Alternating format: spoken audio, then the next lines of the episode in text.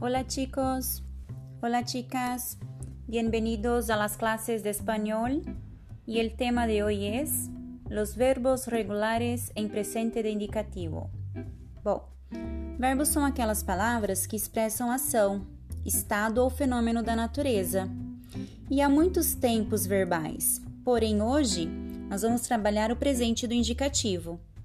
Presente do indicativo em espanhol é aquele tempo verbal que expressa ações habituais, ações cotidianas, aquilo que nós fazemos sempre.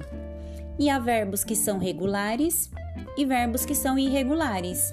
Nós iremos tratar apenas dos verbos regulares. Os verbos regulares são aqueles que, ao serem conjugados, eles mantêm o radical. E as terminações padrão referente àquele tempo verbal. E qual é o radical do verbo? Bom, eu preciso retirar as terminações do verbo para saber qual é o radical. Então, os verbos no infinitivo, eles terminam em ar, er e ir. Então, assim como em português, em espanhol eu tenho três conjugações. Verbos terminados em ar, que pertence à primeira conjugação, verbos terminados em er, que pertence à segunda conjugação, e verbos terminados em ir, que pertencem à terceira conjugação. Eu retirando essa terminação, eu tenho o radical da palavra, do verbo. Por exemplo, o verbo cantar. Se eu retiro a terminação ar da palavra cantar, eu fico com cante, que é a primeira parte da palavra. E essa primeira parte é o meu radical, é a parte que não vai se alterar, não vai sofrer nenhum tipo de mudança, nenhum tipo de modificação ao conjugar esse verbo. Então, essa parte é o radical. O verbo cantar, ele é regular no presente do indicativo. E quando o verbo é regular, ele tem um modelo padrão de terminação para cada conjugação. Ou seja, os verbos terminados em ar pertencem à primeira conjugação.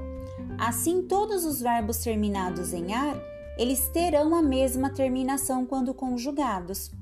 Por exemplo, o verbo cantar, ele termina em ar, pertence à primeira conjugação. Conjugando, ele fica assim: yo canto. O verbo bailar, yo bailo.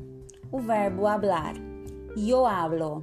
Então, eles mantêm o radical e têm a mesma terminação para todos os verbos terminados em ar. Observe também as terminações para as outras pessoas do discurso. Por exemplo, yo canto, tu cantas. Él canta, nosotros cantamos. Vosotros cantáis, ellos cantan.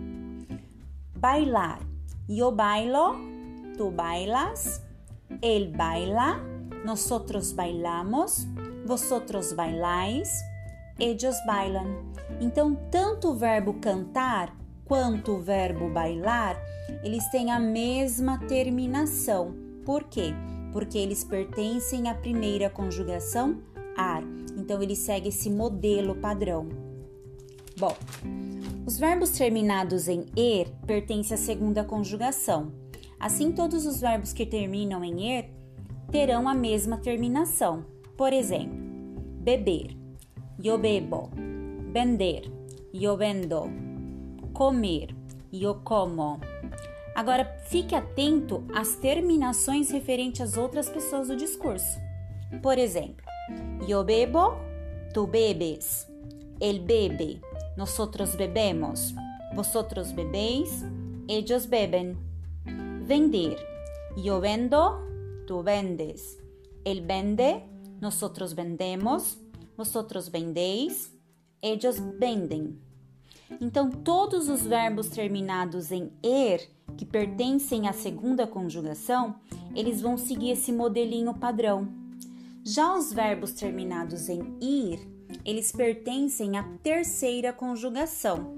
Porém, as terminações são as mesmas dos verbos terminados em er.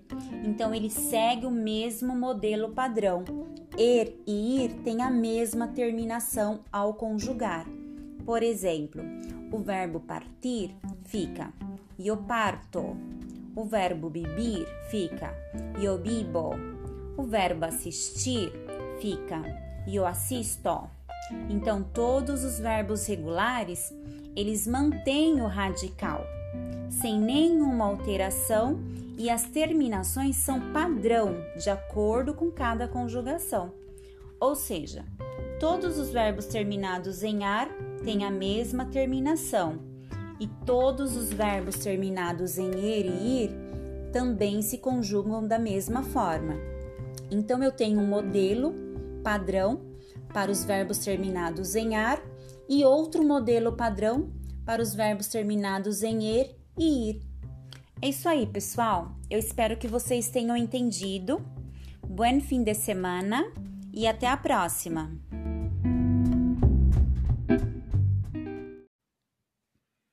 Hola chicos, hola chicas, bienvenidos a las clases de español.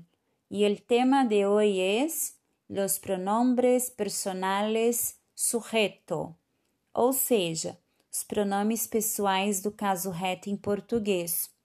Os pronomes pessoais indicam as pessoas do discurso, quem fala, com quem se fala ou de quem se fala e também podem exercer a função de sujeito. Por exemplo, Maria tiene prueba mañana. Ella necessita estudar. Quem tem prova amanhã? Maria. Quem necessita estudar? Ela. Ela quem? Maria. Assim, Maria é igual ao pronome ela que está na terceira pessoa do singular e também é o sujeito da oração. Em português, eu tenho a primeira pessoa do singular, eu. Em espanhol, yo. Segunda pessoa do singular, você. Em espanhol, tu. Terceira pessoa do singular, ele, ela. Em espanhol, ele, ella e usted, que é usado para tratamento formal, que significa senhor ou senhora. Primeira pessoa do plural, nós. Em espanhol, nosotros, nosotras. Segunda pessoa do plural, vocês. Em espanhol, vosotros, vosotras. Terceira pessoa do plural. Eles, elas. Em espanhol, ellos, ellas e ustedes, que eu também utilizo para tratamento formal, que equivale a senhor e senhora em espanhol. Na Espanha, os pronomes de tratamento usted e ustedes são levados bem a sério. Pois, se você está na rua e precisa solicitar uma informação, obrigatoriamente você precisa usar os pronomes de tratamento formal, os te e os tedes, que estão na terceira pessoa do singular e na terceira pessoa do plural. Então, esses pronomes são acompanhados de verbos conjugados na terceira pessoa do singular e na terceira pessoa do plural e significam senhor ou senhora. Pessoal, eu espero que vocês tenham entendido. Bom final de semana. Qualquer dúvida eu estou à disposição. Um grande beijo.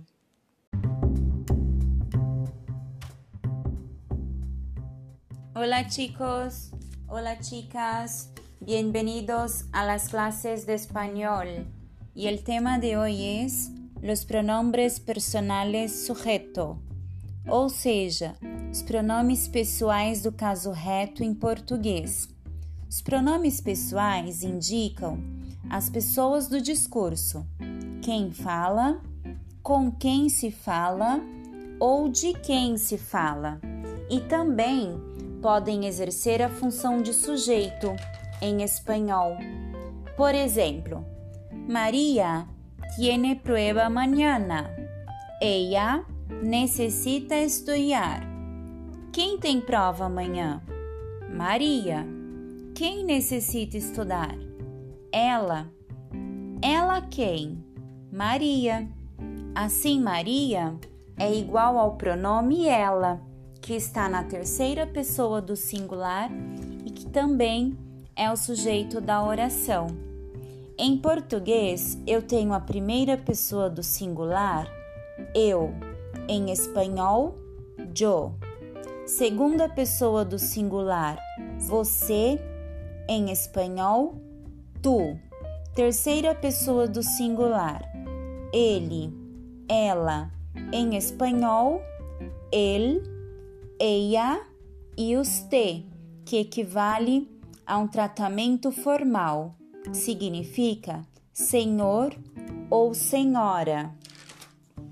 Primeira pessoa do plural, nós. Em espanhol, nosotros, nosotras. Segunda pessoa do plural, vocês. Em espanhol, vosotros, vosotras. Terceira pessoa do plural, eles, elas. Em espanhol, ellos, ellas e ustedes, que também corresponde a um tratamento formal que equivale a senhores, senhoras. Pessoal, na Espanha, os espanhóis, eles levam bem a sério essa questão de tratamento. Ou seja, se você está na rua e precisa pedir informações a alguém, você tem que se dirigir a essa pessoa obrigatoriamente usando os pronomes de tratamento formal, que equivale a te ou ustedes, que em português significa senhor e senhora, pois é uma questão de respeito, né? Você não conhece essa pessoa a quem você está se dirigindo. Então, por respeito, você irá tratá-lo como senhor ou senhora. É uma coisa cultural do país, né? Esses pronomes de tratamento, os te e os tedes, eles estão na terceira pessoa do singular e terceira pessoa do plural, respectivamente. Portanto, os verbos serão conjugados sempre na terceira do singular ou terceira pessoa do plural. Pessoal, eu espero que vocês tenham entendido. Um grande beijo, bom final de semana e até a próxima!